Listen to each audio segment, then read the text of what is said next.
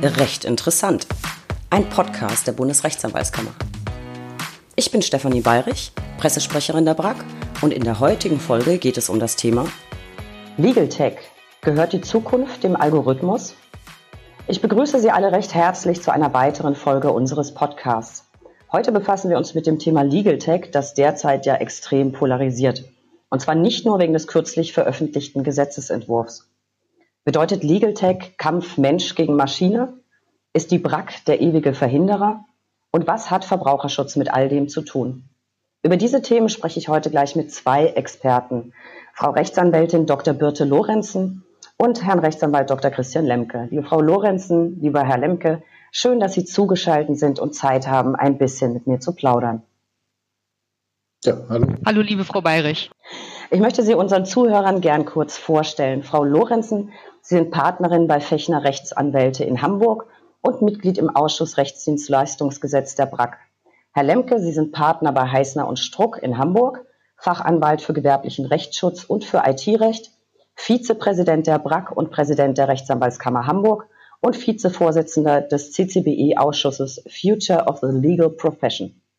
Damit wir Sie beide noch etwas besser kennenlernen, womit beschäftigen Sie sich beruflich denn hauptsächlich? Ladies first vielleicht, Frau Lorenzen. Also ähm, ich befasse mich mit allen Themen rund um Intellectual Property und äh, unlauterem Wettbewerb und ähm, Datenschutz IT.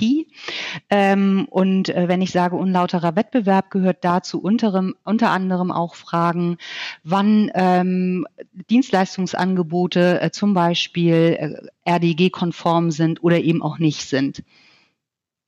Und was beschäftigt Sie so, Herr Lemke? Also im Moment beschäftigen mich vor allem IT-Projekte. Ich bin eben auch ganz normaler Anwalt neben meinen verschiedenen Ämtern. Aber ich betreue im Wesentlichen im Moment Unternehmen bei Digitalisierungsprojekten, sowohl Anbieter von IT-Lösungen ähm, als auch Nachfrager. Ich sehe schon, ich habe genau die beiden Richtigen hier sitzen. Liebe Zuhörer, Sie haben es vielleicht schon gemerkt, auch in dieser Ausgabe klingt alles ein wenig anders. Das liegt daran, dass wir uns aus insgesamt drei Standorten zusammengeschalten haben. Und ich bin sehr gespannt, ob das heute technisch alles klappen wird. Ganz entgegen meiner sonstigen Gewohnheit werde ich heute übrigens mal etwas weniger mitdiskutieren, sondern mir einfach mal ein paar Dinge erklären lassen. Das bietet sich ja an, wenn man zwei hochkarätige Experten auf einmal am Wickel hat. Ich möchte heute einiges über die spannenden Themen Legal Tech, Zugang zum Recht und Verbraucherschutz erfahren, und zwar aus ganz aktuellem Anlass. Entwurf eines Gesetzes zur Förderung verbrauchergerechter Angebote im Rechtsdienstleistungsmarkt. So der etwas sperrige Name des Entwurfs, um den sich diese Folge dreht. Verbrauchergerecht klingt ja immer erstmal einmal super. Aber was genau steckt drin in dem Entwurf, Herr Lemke? Naja, also zunächst mal muss man sagen, dass der Entwurf, ähm, also jedenfalls soweit der Gesetzestext äh, beinhaltet, nichts bis wenig mit Legal Tech zu tun hat. Legal Tech ist ein ganz weiter Begriff und da kann man alles Mögliche drunter fallen lassen, von Einsatz ganz normaler elektronischer Kommunikation, äh, Softwareanwendungen in Kanzleien bis zu künstlicher Intelligenz in der Justiz. Ähm, der ähm, Aufhänger ist hier eben ähm, die ähm, vom Gesetzgeber angenommene Inkohärenz zwischen äh, Inkasso-Dienstleistern, muss man sagen. Und da kommt dann eben Legal Tech insoweit ins Spiel als äh, Legal Tech-Unternehmen, die halt äh, skalierbare Geschäftsmodelle haben und massenhaft Forderungen beitreiben für Verbraucher unter dem Titel Legal Tech das im, Rahmen einer Inkasso-Erlaubnis tun. Und dieses Gesetz will halt ähm, an, Anwälte und Inkasso-Dienstleister insoweit aneinander angleichen, als halt ähm, Anwälte künftig genauso wie Inkasso-Dienstleister Erfolgshonorare äh, nehmen können. Das ist das eine. Auf der anderen Seite will man die Inkasso-Dienstleister so ein bisschen stärker äh, kontrollieren oder zu Transparenz verpflichten, indem man äh, für Informationspflichten sorgt. Das Ganze soll, wie gesagt, dazu dienen, ein sogenanntes Level Playing Field zu schaffen. Stichwort Inkohärenz. Ist das der Hintergrund dieses Verfahrens, Frau, dieses Gesetzesentwurfs, Frau Lorenzen? Ähm, also so, so klingt es in der Gesetzesbegründung an. Ähm, mein Eindruck ist allerdings, dass sich der Gesetzgeber vor allem durch die praktische Entwicklung, ähm, wie wir sie seit zwei, drei Jahren auf dem ähm, Rechtsdienstleistungsmarkt sehen, ähm, etwas getrieben sah, jetzt auch mit Regelungen nachzuziehen, weil eben zunehmend nicht anwaltliche Anbieter äh, auf den Markt treten und nach Wegen gesucht haben, ähm, einerseits das Rechtsdienstleistungsgesetz nicht ganz offensichtlich ähm, zu umgehen und zu verletzen und andererseits aber auch ähm, den ähm, Vorgaben, die Rechtsanwälten beim Erbringen ihrer Dienstleistungen gemacht werden, äh, die zu umgehen ähm, und deswegen den Weg über die Inkasso-Lizenz gegangen sind, um ihre skalierbaren Geschäftsmodelle ähm, mit zu möglichst interessanten wirtschaftlichen Konditionen äh, anbieten zu können. Und ähm, dazu hat es halt jetzt dann auch erste Gerichtsverfahren gegeben, ähm, sehr prominent natürlich die weniger Miete-Entscheidungen. Und ähm, da äh, will jetzt der Gesetzgeber, so mein Eindruck, ein bisschen nachziehen. Herr Lemke, wenn ich es also richtig verstanden habe, geht es in dem Entwurf auch darum, dass die Anwaltschaft in gewissen Bereichen jetzt das dürfen soll, was andere sowieso schon dürfen ähm, betrifft vor allem Erfolgshonorare und Prozessfinanzierung. Was halten Sie davon? Was spricht dagegen, dass beides auch für die Anwaltschaft möglich sein soll? Weites Feld. Also wir wissen alle, dass ein Anwalt in eigener Sache eigentlich in der Regel kein guter Anwalt ist. Und wenn er Erfolgshonorar nimmt und sich damit am wirtschaftlichen ähm, Ergebnis des Streits seines Mandanten beteiligt, dann wird er eben auch zum Anwalt in eigener Sache und verliert möglicherweise die nötige Distanz zum Mandanten. Deswegen sehe ich das Erfolgshonorar ähm, im anwaltlichen Bereich skeptisch. Bei den äh, Legal Tech-Unternehmen funktioniert es im Wesentlichen ja auch deshalb, weil die hochskalierbare Geschäftsmodelle haben. Das heißt, nur dort, wo sich das wirklich rechnet, Massenforderungen beizutreiben gegen äh, ähm, Beteiligung an dem wirtschaftlichen Ergebnis des Kunden. Da wird das betrieben. Andere Dinge, da lässt man dann lieber die Finger davon. Diese Tür jetzt für Anwälte aufzumachen, das führt dazu, dass sich eben Anwälte verstärkt gewerblichen Inkassodienstleistern annähern. Und ob das für den äh, Anwaltsberuf gut ist, da kann man doch Zweifel haben. Frau Lorenzen, ist nicht jeder Anwalt auch Unternehmer? Ähm, ja, natürlich. Also wir dürfen unsere Kanzleien nicht in die Pleite reiten. Äh, da, da, damit ist niemandem gedient. Aber es ist schon, meine ich, ein Unterschied, mh, hm, ob ich nach Wegen suche, ähm, möglichst hohe Renditen über Fälle zu erwirtschaften äh, oder ob ich erst einmal mich als Dienstleister verstehe, der das Interesse seines jeweiligen Mandanten primär im Blick hat und dem es, der diesen Interessen verpflichtet ist, seinem Mandanten, nicht in erster Linie sich selbst. Das Erfolgshonorar ist ja, so wie man es liest, auch eher ein amerikanisches Konzept. Herr Lemke, passt das denn dann auf das deutsche Rechtssystem, ganz unabhängig davon, ob ein Inkassodienstleister tätig wird oder ein Rechtsanwalt? Auch da kann man wieder Zweifel haben. In Amerika funktioniert es ja auch deshalb für die Anwälte, muss man sagen, weil man äh, in bestimmten Fallgestaltungen nur auch gleich noch Punitive Damages einklagen kann. Da wird dann das Interesse, sich beteiligen zu lassen, noch äh, gleich viel höher. Da geht es dann um ganz andere Summen. Ähm, die Diskussion um Legal Tech äh, in den USA ging ja auch aus oder einher mit einer Untersuchung der American Bar Association in einem Report zur Zukunft der Rechtsberatung. Äh, ich weiß nicht, es waren mehrere hundert Seiten. Ein großer Teil davon drehte sich im Wesentlichen um die Defizite des amerikanischen Rechtssystems. Wenn man das äh, liest, bekommt man doch äh, wird man unruhig. Ich glaube, äh, wir sind weit davon äh, entfernt, äh, ähnliche Defizite in unserem Rechtssystem zu haben, insbesondere im Bereich der Legal Aid gegen Prozesskostenhilfe. Ähm, das ist bei uns doch deutlich besser ausgestaltet. Also ich halte von dem amerikanischen Konzept nicht sehr viel. Ich habe erhebliche Zweifel, ob wir ähm, uns einen Gefallen damit tun, uns an dem amerikanischen System zu orientieren. Nochmal zurück zu dem Gesetzentwurf. So wie ich ihn verstehe, Frau Lorenzen, bewirkt er eine weitere Öffnung des Rechtsdienstleistungsmarkts für Inkassodienstleister, ähm, soll also weitere Geschäftsmodelle in dieser Art ähm, legalisieren. Welche Gefahren sind damit verbunden? Oh, ich sehe da äh, ganz vielfältige Risiken. Also zum einen, ähm, dass oh Gott, man weiß gar nicht, wo man anfangen soll. Also zum einen, ähm, dass ähm, bestimmte Rechtsfragen, nämlich die, die sich äh, wunderbar standardisieren lassen, aus dem, aus dem Markt sozusagen rausgeschnitten werden und skaliert werden. Und das heißt also durchgesetzt, das wird, was einfach durchzusetzen ist.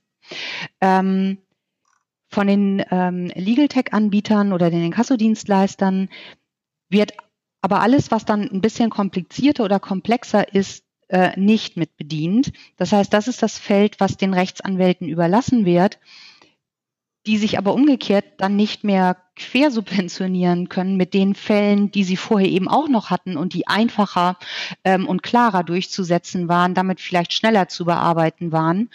Ähm, äh, und sozusagen dann nur noch das übrig bleibt, was äh, sehr viel Zeit und Aufwand kostet. Gleichzeitig sehe ich das Risiko, dass damit eben dann auch Ansprüche komplett unter den äh, Tisch gekehrt werden, weil eben ähm, Verbraucherinnen und Verbraucher, Unternehmen, wie auch immer, äh, halt genau nur diese Ansprüche, die einfach durchzusetzen sind, durchsetzen und der Rest einfach gar nicht mehr verfolgt wird. Ähm, und gleichzeitig haben wir dann aber das nächste Thema, dass aber auch die Gerichte wieder überschwemmt werden ähm, mit Ansprüchen, die sich eben leicht und schnell durchsetzen lassen. Also ähm, Lex Fox, die in, inzwischen Conny heißen, haben nach den, ähm, nach den ersten weniger Miete-Entscheidungen des Bundesgerichtshofs angekündigt, mehrere hundert ähm, Klagen bei Berliner Gerichten eben auf weitere Mit Mietrückzahlungen einreichen zu wollen. Da kann man sich vorstellen, was das für die Berliner Gerichte bedeutet. Ähm, und dass das natürlich dann die Rechtsdurchsetzung von anderen äh, äh, Fragen erheblich komplizierter und schwieriger macht, wenn, ähm, wenn, ein solch, wenn eine solche Unwucht entsteht. Verstehe. Was mich jetzt etwas irritiert, ich komme noch mal zurück auf den Namen des Gesetzesentwurfs. Förderung verbrauchergerechter Angebote im Rechtsdienstleistungsmarkt. Ähm, was ich bisher gehört habe, beschäftigt sich ja eher mit der Angleichung zweier Branchen und Deregulierung. Herr Lemke, wo kommt denn jetzt der Verbraucherschutz ins Spiel? Also zunächst zwei Anmerkungen noch nicht zum Verbraucherschutz. Ich muss Frau Lorenzen so ein bisschen widersprechen. Wenn es massenhaft Forderungen gibt von äh, Mandanten, die durchgesetzt werden wollen, dann sollen die auch durchgesetzt werden und da müssen sich die Gerichte darauf einstellen. Die Frage ist äh, häufig, ob nicht regulatorisch vielleicht schon da angesetzt werden muss, wo man kleinteilige Massenforderungen äh, gesetzlich begründet. Also bei der Fluggastentschädigung äh, hat sich der europäische Gesetzgeber ja offenbar keine Gedanken darüber gemacht, wie ähm, entsprechende Forderungen, die er da begründet hat in der Verordnung, ähm, durchgesetzt werden können. Äh, da hätte man vielleicht auch gleich daran denken können, irgendwelche Instrumente des kollektiven Rechtsschutzes zu etablieren oder ähm, Stellen zu schaffen. Gut, es gibt eine Schlichtungsstelle, aber die eben auch automatisiert äh, über diese, mit diesen Forderungen umgehen und dem Verbraucher schnell zu seinem Recht verhelfen, ohne dass er einen externen Dienstleister einschalten muss. Ähm, der äh, Verbraucherschutz kommt in dem gegenwärtigen Gesetzentwurf insoweit ins Spiel, als der Gesetzgeber den Inkassodienstleistern verschiedene Darlegungs- und Informationspflichten auferlegt. Also der Kunde soll darauf hingewiesen werden, welche Möglichkeiten zur Durchsetzung der Forderung sonst noch bestehen, äh, wie viel äh, der Inkassodienstleister verdient, äh, wie sich das Erfolgshonorar bemisst, äh, wie die Kosten und Risiken aussehen. Also er muss eine ganze Menge Aufklärungsarbeit leisten. Das wird sicherlich kein großes Problem sein für Kassodienstleister, dem nachzukommen. Und dann gibt es irgendwelche Seiten, da sind dann eben entsprechende Vordrucke, sage ich jetzt mal. Das wird den Verbraucher ähm, wahrscheinlich auch nicht so richtig interessieren. Der wird da schnell wegklicken. Aber es ist natürlich in diesem Punkt ein ganz vernünftiger Ansatz. Gleichzeitig will der Gesetzgeber die äh, Inkasso-Dienstleister äh, bei der Registrierung etwas genauer kontrollieren lassen. Man muss also künftig angeben, was man dann für eine Sachkunde genau hat, in welchem Rechtsgebiet und was man vorhat. Da sind aber die Regelungen, die das Gesetz vorsieht, im Moment äußerst diffus. Und wenn man sich dann überlegt, dass wir in Hamburg, glaube ich, im Moment eine Amtsrichterin haben, die für die Aufsicht über die Inkasso-Dienstleister zuständig ist, muss man sich auch fragen, wie das dann eigentlich äh, alles funktionieren soll. Und in, insgesamt äh, schafft der Gesetzentwurf natürlich auch überhaupt keinerlei Klarheit darüber, was Inkasso eigentlich ist. Also seit weniger Miete.de wissen wir ja, dass das im Einzelfall sehr weit gehen kann. Es gibt aber auch eben jetzt mittlerweile diese Urteile in den Dieselfällen oder Kartellschadenersatzforderungen. Äh, in denen man den Inkassodienstleistern unter Berücksichtigung auch dessen, was äh, in weniger Miete.de vom BGH vorgegeben wurde, doch deutliche Grenzen zieht. Also insoweit wird da in diesem Gesetz überhaupt keinerlei äh, Klarheit geschaffen und auch für Anwälte bleibt dann natürlich künftig unklar, äh, wann sie eigentlich eine Inkassodienstleistung äh, oder wann sie Inkasso betreiben und damit die Tür aufhaben zu einem, äh, muss man ja wohl sagen, nach dem Gesetzentwurf Streitwert unabhängigen äh, Erfolgshonorar, weil es sind ja unterschiedliche Tatbestände. Also man kann nach dem Gesetzentwurf Erfolgshonorar nehmen bis in Streitigkeiten bis zu einem Streitwert von 2000 Euro. Daneben aber eben auch im Bereich Inkasso bis zum Mahnverfahren, wie das Inkasso-Dienstleister eben auch können. Und da sind alle möglichen Türen offen für äh, eine Vielzahl denkbarer äh, Gestaltungen, bei denen, wie gesagt, das Gesetz offen lässt, wo da eigentlich die Grenzen sein sollen. Und von daher schafft das Gesetz da jetzt nicht eben Klarheit. Äh, verstehe. Ich entnehme dem, es gibt vor allem Informationspflichten, weitere Auflagen für Inkassodienstleister. Ich bin ganz ehrlich, wenn man jetzt den Titel hört, verbrauchergerechte Angebote, ähm, hätte ich mir da ein bisschen andere, was anderes drunter vorgestellt. Frau Lorenzen, viele Legal Tech-Plattformen werben ja damit, dass man dem Verbraucher den Zugang zum Recht sichert. Man kann ganz bequem, völlig ohne Kostenrisiko seine Ansprüche durchsetzen. Halten Sie das für Zugang zum Recht und damit letztlich für Verbraucherschutz?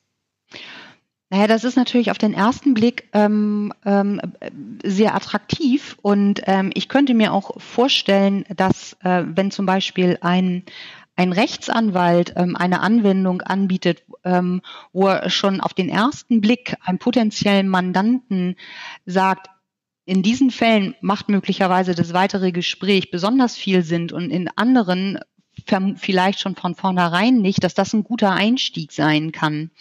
Ähm, aber eben auch nicht mehr als ein Einstieg. Und ähm, in, bei den meisten Inkasso-Plattformen ist das aber das Ende, weil es genau diesen einen Anspruch gibt, der geprüft wird und der wird dann durchgesetzt. Und da findet genau die, die Beratung drumherum nicht statt, äh, sondern das ist eine, ein, rein, ein rein schematisches Abarbeiten von ähm, einem möglichst einfachen ähm, Anspruch, der gesetzlich möglichst klar definiert ist und möglichst klare Tatbestandsvoraussetzungen hat, so dass er eben standardisierbar abarbeitbar ist standardisiert abarbeitbar ist? Also ich finde, so nach der Werbung klingt es aber ja für den Verbraucher wahrscheinlich aus seiner Perspektive erstmal gut. Ich benutze da so eine Plattform, ich habe kein Risiko, entweder es klappt und ich bekomme etwas, wenn nicht, dann halt nicht. Wenn ich zum Anwalt gehe, kann es mir ja eben auch passieren, wie Sie eben sagten, dass er eine erste Einschätzung vornimmt Mm, und unter Umständen meinen Fall ablehnt mangels Erfolgsaussichten. Was ist konkret der Unterschied für den Verbraucher zwischen Nutzung einer Legal Tech Plattform und Konsultation eines Anwaltes, Frau Lorenzen?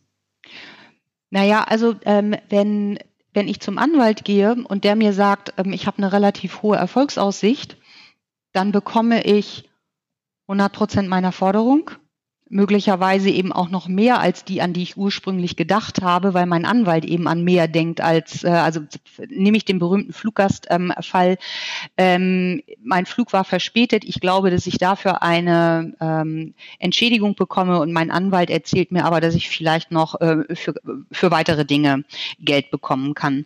Also 100 Prozent. Die 100 Prozent sind vielleicht sogar mehr, ähm, als ich ursprünglich dachte. Und wenn ich ja schon so eine hohe Erfolgsaussicht habe, dann bekomme ich eben auch noch meine äh, Rechtsanwaltskosten von der Gegenseite erstattet.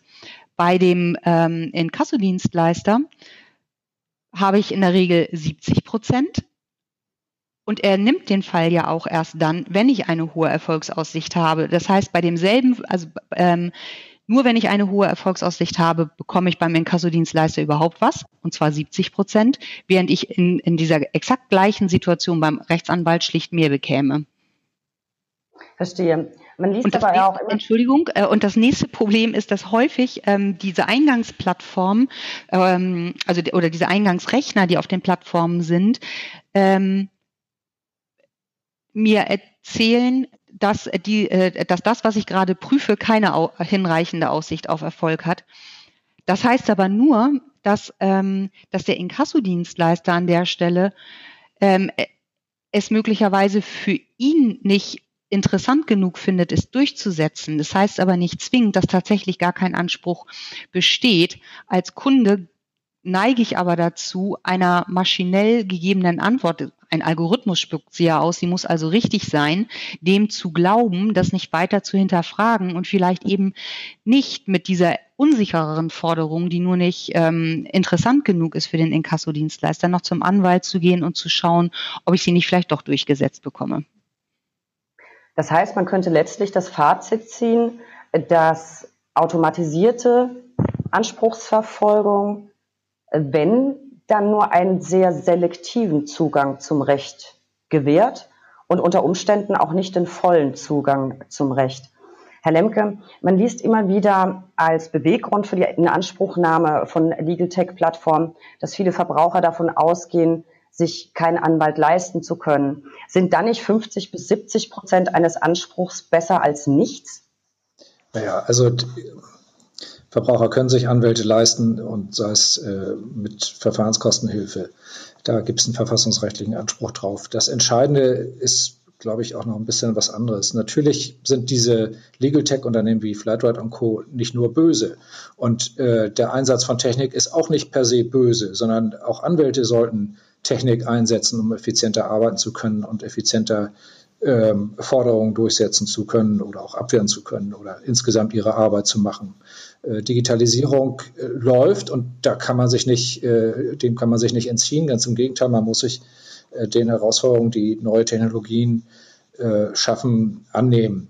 Der Unterschied ist meines Erachtens im Wesentlichen eher der, dass der Verbraucher wissen muss, ob er sich in die Hände eines Gewerbetreibenden gibt, der Interesse an skalierbaren Geschäftsmodellen hat, der möglichst mit möglichst wenig Einsatz möglichst viel verdienen möchte und dem es nicht primär darum geht, äh, dem äh, jetzt jedem Rechtssuchenden zu seinem Recht zu verhelfen, sondern eben standardisierbare Fälle massenhaft schnell abzuarbeiten oder ob er sich in die Hände eines ähm, Anwaltes begibt, der doch noch ganz wesentlich strengeren Berufspflichten unterliegt, der dafür auch äh, gewissen Privilegien unterliegt, Verschwiegenheitsverpflichtungen und, und Rechte und äh, Beschlagnahmeverbote und dergleichen mehr. Da kann man jetzt sagen, na gut, das spielt bei diesem Massenkasso keine Rolle, aber gleichwohl gibt es da für mich einen deutlichen Unterschied zwischen dem Gewerbetreibenden und dem Anwalt. Und der äh, Mandant oder Kunde muss schlicht wissen, was ihn in der einen oder anderen Situation erwartet und muss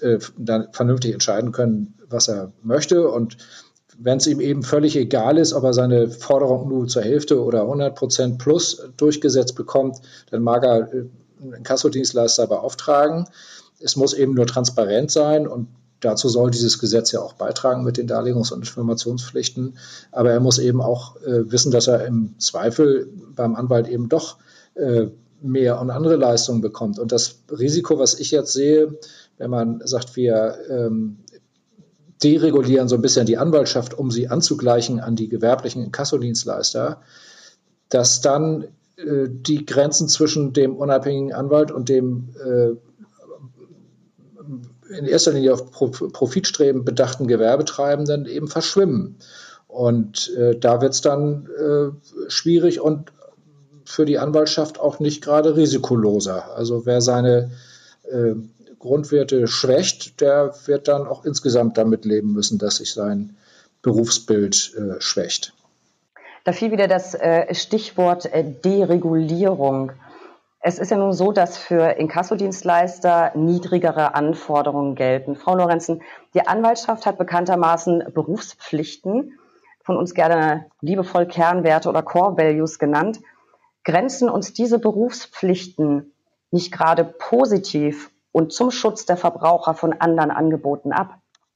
Ich glaube, dass sie das auf jeden Fall tun. Ähm, die Frage ist nur, ob das Verbraucherinnen und Verbraucher auch hinreichend so bekannt ist, ähm, weil Anwälte ja nun ähm, nicht besonders gut darin sind und auch berufsrechtlich ja zu Zurückhaltung ähm, angehalten sind. Also die, wir gehen ja nicht raus und trommeln, ähm, äh, damit ähm, wie verschwiegen wir sind und wie ähm, wie das wie es mit dem Beschlagnahmeverbot bei uns ist und ähm, wie, wie warum wir oder dass wir keine widerstreitenden Interessen vertreten.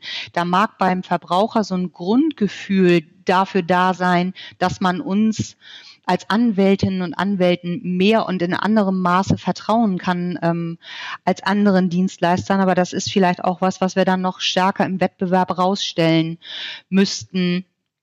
Ähm, dass es eben da einen ganz entscheidenden Unterschied gibt, ähm, sowohl eben in diesen Kernwerten als eben aber auch in der, in der mangelnden Gewerblichkeit.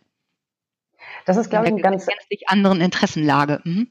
Das ist, glaube ich, ein ganz guter Punkt. Und ich weiß, dass einige regionalen Kammern da sehr verstärkt in eigenen Rubriken auf ihren Homepages Werbung machen und aufklären den Verbraucher, was er denn davon hat, einen, einen Anwalt aufzusuchen. Das ist, glaube ich, ein ganz wichtiger Aspekt. Ähm, was mich jetzt noch interessieren würde, Herr Lemke, mal Hand aufs Herz. Die BRAC kassiert viel Kritik dafür, dass sie eine sehr feste Überzeugung zu Erfolgshonorar und Prozessfinanzierung vertritt, wird immer als Verhinderer bezeichnet, der angstmotiviert handelt. Also in, in dem Stil, der Anwalt fürchtet die Maschine, die Konkurrenz mit der Maschine. Ähm, die Plattformen sind jetzt vielleicht nicht Skynet und wollen auch nicht die Herrschaft über die Menschheit übernehmen. Mich würde aber interessieren, ist an dem Vorwurf was dran? Handelt die BRAC angstmotiviert und ist die BRAC ein ewiger Verhinderer? Das ist Unsinn. Ähm, also ich nehme jetzt mal mich selber mit meinen IT-Projekten. Äh, ich bin Brack-Mensch und habe natürlich äh, Blick auf Technik. Ich bin extremer Technikfreund und die Brack äh, verhindert nicht, sondern sie versucht halt doch den Anwalt als unabhängigen Berater und Vertreter in allen Rechtsangelegenheiten schon zu bewahren, aber natürlich, äh, auch das ist der Brack klar, muss sich auch der unabhängige und äh, Berater und Vertreter in allen Rechtsangelegenheiten äh, modernisieren. Das wissen wir auch alle und äh, da arbeiten wir dran. Ja, also ich würde auch sagen, die Brack ist doch sehr te technikaffin und modern, hat ja jetzt immerhin auch einen Podcast. Ich habe jetzt noch eine, eine letzte Frage äh, zu dem ganzen Thema an Frau Lorenzen. Man liest immer wieder vom Menschenvorbehalt. Ich habe das so verstanden, Legal Tech ist super, finden wir auch super. Man darf sich aber nicht allein darauf verlassen, was Algorithmen ausspucken. Sehen Sie das auch so? Ja, absolut, hundertprozentig. Also und wie Christian Lemke schon sagte, ja, auch ähm, wir Anwälte sollten die gesammelten Vorteile, die Legal Tech uns bietet, nutzen. Aber äh, aus meiner Sicht gehört sie halt eben ähm, in Anwaltshand, äh, wenn sie Rechtsdienstleistungen beinhaltet. Ähm, und in Anwaltshand habe ich dann nämlich genau auch diesen Menschenvorbehalt gewährleistet, ähm, nämlich dass das Ergebnis, was ausgespuckt wird, auch überprüft wird. Ähm, denn ich muss ja eins bedenken, wenn ich einen Fehler in einen Algorithmus einbaue, äh, dann wirkt er sich viel tausendfach aus. Und das heißt, ähm, eigentlich habe ich da ein viel höheres äh, Schutzbedürfnis, als ich es bei der individuellen Rechtsdienstleistung habe. Ähm, und zweitens äh, kann man in Technik auch immer Dinge ähm, fehlinterpretieren. Eins meiner lieb liebsten Beispiele dazu ist ein ähm, sowjetischer Offizier, der 1983 den Atomkrieg verhindert hat, ähm, nachdem sein, sämtliche seiner Warnsignale einen Angriff durch US-Raketen ähm, signalisiert hatten, hat er halt nachgedacht und gesagt, nee, das kommt mir komisch und unlogisch vor. Ich setze die Befehlskette jetzt nicht in Gang. Das ist genau der Menschenvorbehalt. Verstehe. Ich versuche jetzt mal, was nicht so einfach ist, ein kleines Fazit zu ziehen. Also ich habe verstanden, es geht bei dem ganzen Thema nicht um Kampf Mensch gegen Maschine oder Mensch gegen Algorithmus, sondern für die Anwaltschaft geht es um Erhaltung von Kernwerten und Erhaltung der Unabhängigkeit der Anwaltschaft und auch um den Schutz der Verbraucher. Und zwar nicht, weil der Verbraucher unmündig ist, sondern weil er wissen muss, was Grundlage seiner Entscheidungen ist. Und nur dann kann er Entscheidungen treffen, die der eigenen Situation und den eigenen Rechtsanliegen gerecht werden. Ich hoffe, ich habe das so halbwegs korrekt zusammengefasst. Und ähm, was mich jetzt noch äh, mal abseits von dem Gesetzentwurf interessieren würde, so ein bisschen privater, wie technikaffin sind Sie beruflich und auch privat? Herr Lemke, sind Sie noch in der Lage, Freunde oder Familie anzurufen, ohne die Telefonbuchfunktion Ihres Handys zu nutzen? Ich telefoniere wenig, aber grundsätzlich bin ich das schon. Zum Menschenvorbehalt wollte ich auch noch mal kurz was sagen. Da geht es natürlich auch darum, was KI in, äh, in, an den Stellen zu suchen hat, wo tatsächlich nicht nur jemand vertreten und beraten wird, sondern wo entschieden wird. Und das sind dann natürlich auch Behörden und Gerichte. Und äh, da wissen wir alle, äh, KI muss äh, transparent sein, muss erklärbar sein und non-biased, also äh, ohne Vorbehalte oder ja, ohne äh, vor, vorurteilsfrei. Da wird das dann richtig spannend. Kann ich übrigens ein Buch äh, empfehlen von nee, Werbung mache ich jetzt nicht. Ne? Paul Nemitz, Prinzip Mensch, habe ich mir gerade auf den Schreibtisch gelegt. Äh, wunderbar, sollte man sich mal mit befassen. Da geht es nämlich dann wirklich um Kampf äh, Mensch gegen Maschine und wer entscheidet eigentlich wirklich, der Mensch oder die Maschine. Und das äh, betrifft ganz viele Lebensbereiche. Aber das geht jetzt viel zu weit. Und äh, wie war die Frage? Telefoniere ich noch? Ab und zu, klar. Und die Nummer ähm, meiner Kinder kriege ich zur Not die nennen, nennen, nennen vielleicht noch nicht. zusammen. genau. ähm, Im Übrigen, ich habe tatsächlich die Buchvorstellung äh, online äh, in Corona-Zeiten, funktioniert sie nicht anders, von Herrn Niemitz äh, besucht, war sehr, sehr interessant. Äh, Frau Lorenzen, würde ich von Ihnen jetzt auch gerne wissen, mal unterstellt, Sie müssten einen ganzen Tag beruflich und privat ohne Ihr Smartphone hinter sich bringen. Wären Sie aufgeschmissen? Kommt drauf an, wo ich bin, ob ich einen Weg finden muss oder nicht.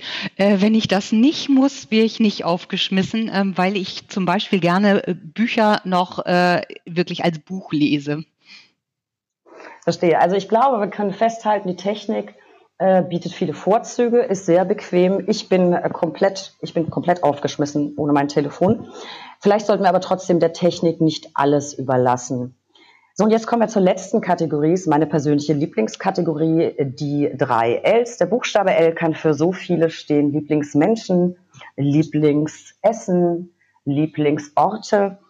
Ihre drei Ls, liebe Frau Lorenzen, welches ist Ihr Lieblingsort und warum? Mein Lieblingsort ist eine bestimmte Hotelterrasse in Barcelona, ähm, auf der ich alles Mögliche, also äh, auf der ich wunderbare ähm, Abende und äh, mit, mit Freunden verbracht habe, auf der ich aber auch tatsächlich schon an, an Fachpublikationen ähm, tagelang ähm, geschrieben habe. Und das ist einfach ein ganz herrlicher Ort dafür, wenn man den Blick so weit schweifen lassen kann. Und wir hoffen, dass 2021 mit sich bringt, dass Sie mal wieder dort sitzen können. Ja. Mich würde jetzt noch Ihr Lieblingsbuch. Äh, nicht nur eins, ähm, ich kann mich quasi oder ich kann mich so ein bisschen dem, dem äh, Vorschlag von Christian Lemke äh, anschließen, nämlich auch eins zum Thema Algorithmen äh, von der ähm, Hannah Fry, einer Mathematikerin, das Buch Hello World. Aus dem ist auch das Beispiel, was ich gerade eben von dem ähm, sowjetischen äh, äh, Offizier gebracht habe, äh, das halt erklärt, wie uns Algorithmen, wie Algorithmen unser, unser Leben bestimmen. Und ein zweites, was ich vor zwei Jahren, glaube ich, äh, im Sommerurlaub gelesen habe, weil ich dachte, ich müsste mal einen Klassiker lesen und jetzt wird's ganz fürchterlich mühsam, war Don Quixote. Ähm, und das war dann überhaupt nicht mühsam, sondern wahnsinnig unterhaltsam. Mag vielleicht auch an der Terrasse gelegen haben. Dann. Ja, genau. Und ähm, abschließend, ich würde wahnsinnig gerne wissen, was ist Ihre Lieblingsserie? Äh, aktuell The Crown. Ich habe jetzt, ich hab jetzt ehrlich gesagt damit gerechnet, es kommt jetzt sowas wie Ellie McBeal oder Boston Legal. Aber wahrscheinlich mag man als Anwalt in der Freizeit nicht auch noch Anwaltsserien gucken. Wobei ich muss mich auch. Ah, doch, ich viel bin der größte, ich bin der größte Fan von Boston Legal und ich wünschte, wir deutschen Anwälte hätten es vor Gericht auch so einfach und müssten nur vor den Richtertisch treten und um einen Fall zu gewinnen nichts anderes sagen als Danny Crane.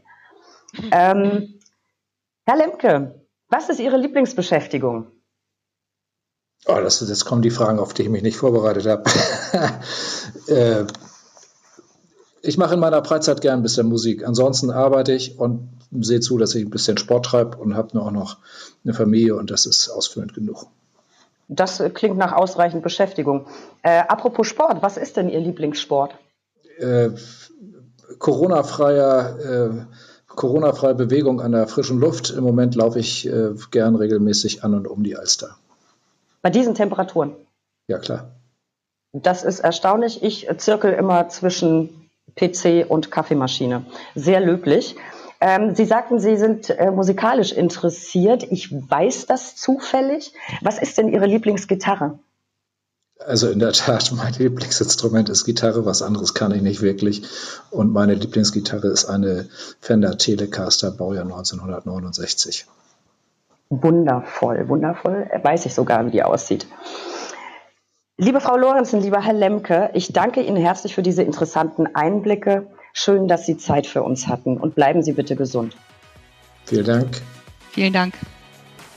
Das war die aktuelle Folge. Schön, dass Sie zugehört haben. Besuchen Sie uns auch im Internet unter www.brack.de. Hier finden Sie unsere Sonderseite mit hilfreichen Informationen rund um Corona und können unsere Newsletter abonnieren. Hören Sie auch das nächste Mal wieder rein, denn es wird recht interessant.